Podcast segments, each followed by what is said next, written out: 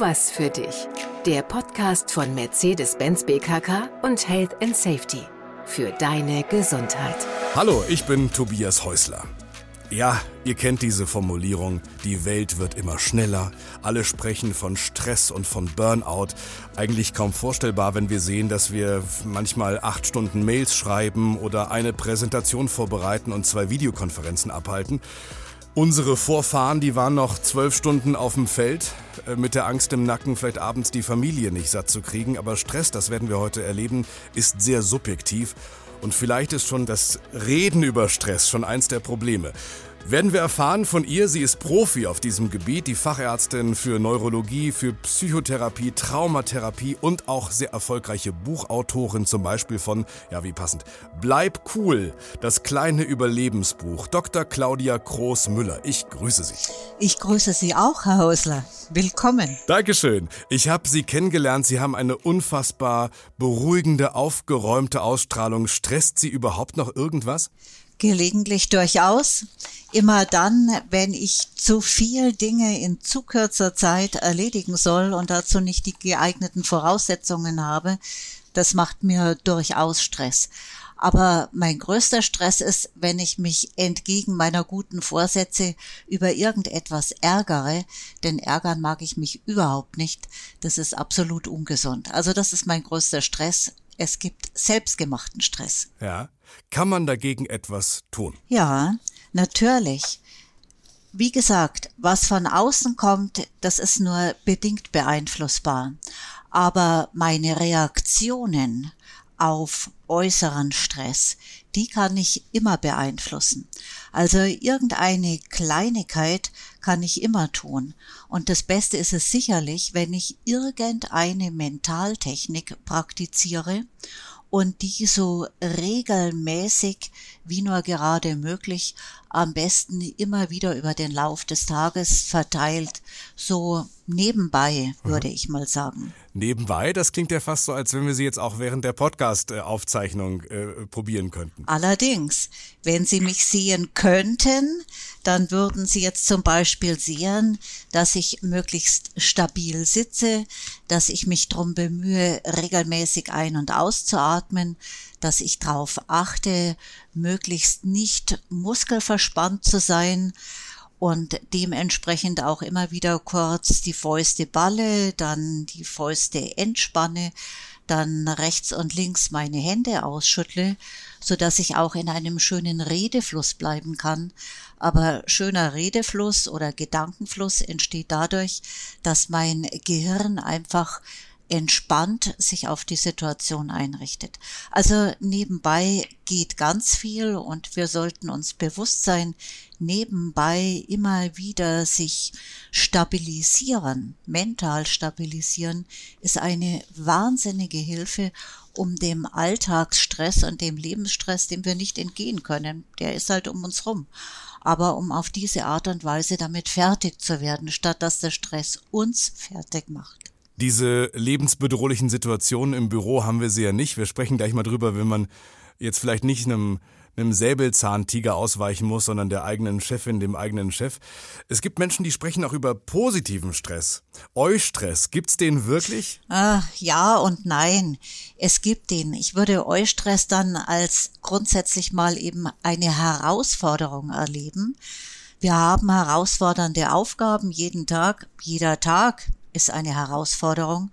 Und wenn ich so einen Tag positiv angehe, mit einem schönen Morgenritual, ja, und dann auch feststelle, Mensch, den Tag habe ich geschafft, dann war er trotz aller Anstrengungen ein oi stressiger Tag, könnte man so sagen.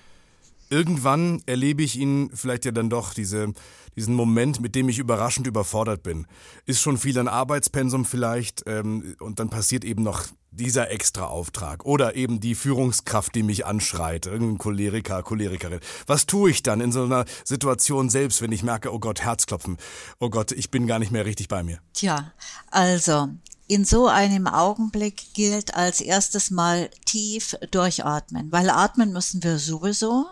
Die Frage ist nur wie. In der Angst, in der Panik, auch in der Wut halte ich ja dann oft mal einen Augenblick den Atem an oder fange an, ganz flach, ganz oberflächlich zu atmen. Also so, falls man das jetzt hören kann.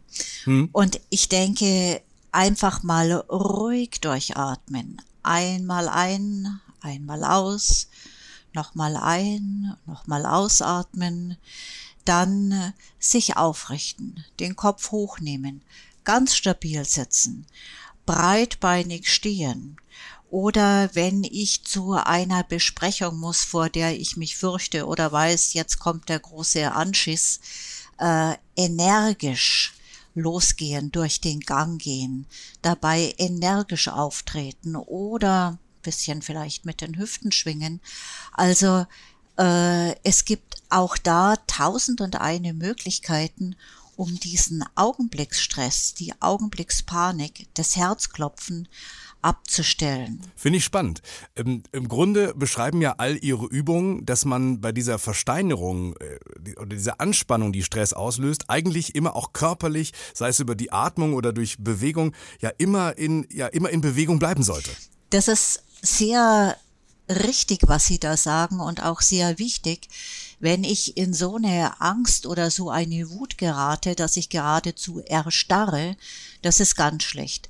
Dann bin ich nicht mehr Herr der Lage oder Herrin der Lage, sondern dann bin ich wirklich im Ausnahmezustand und das zu erkennen und in diesem Augenblick über einen tiefen Atemzug, über eine kraftvolle Bewegung, da rauszukommen aus dieser nicht nur körperlichen, vor allem auch mentalen Erstarrung, das ist das A und O.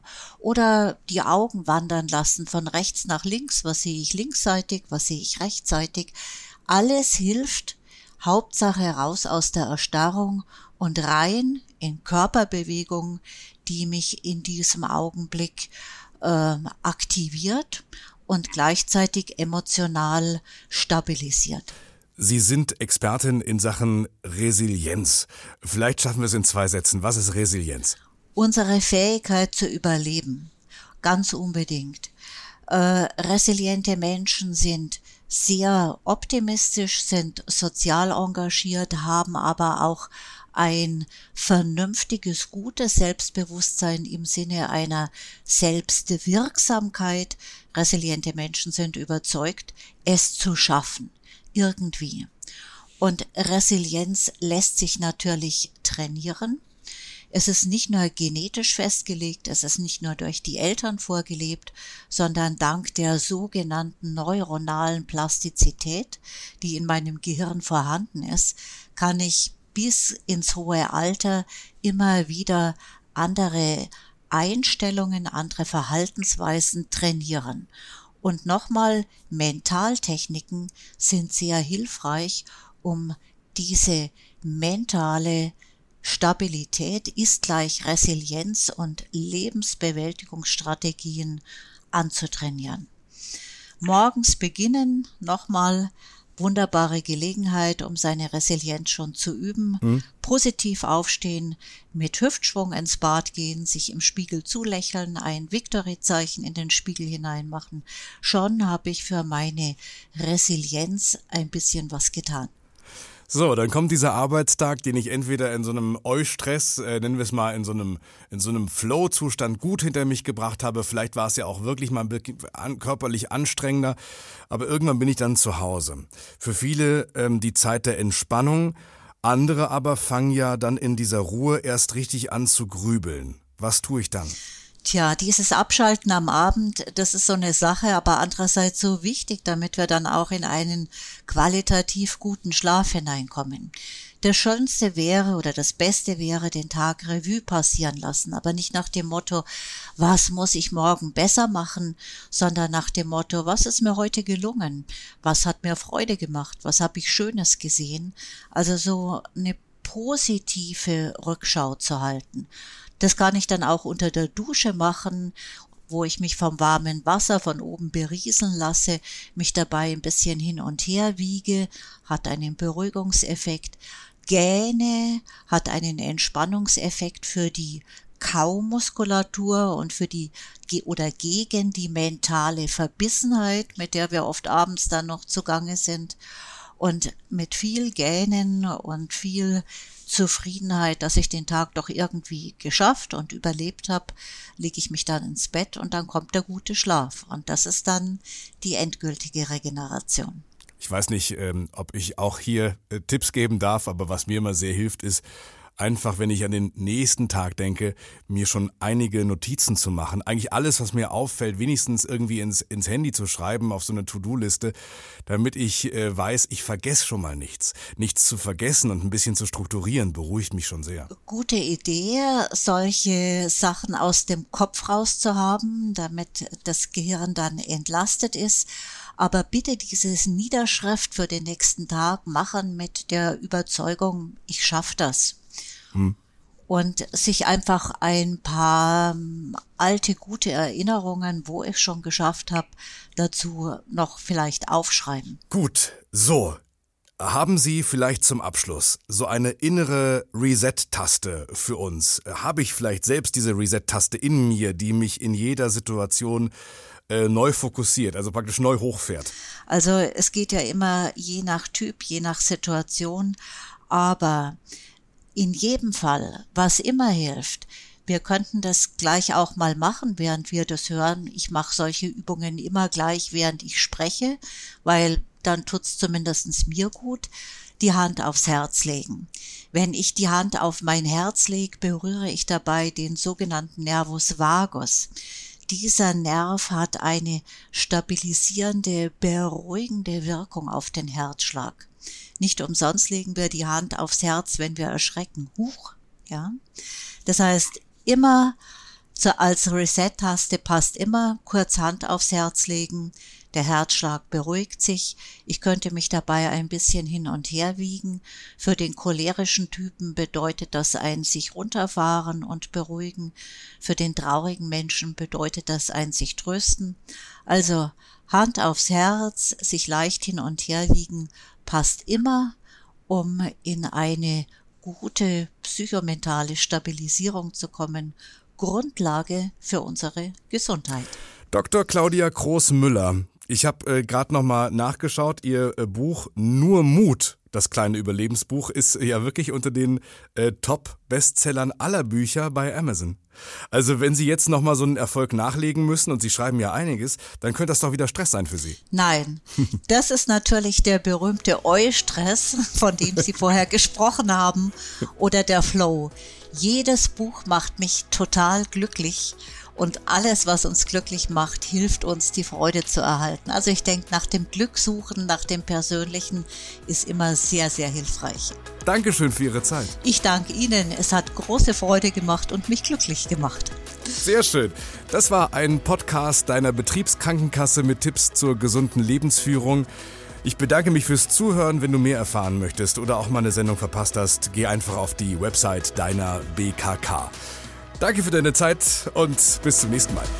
Das war eine weitere Folge von Tu was für dich, der Podcast von Mercedes-Benz BKK und Health and Safety.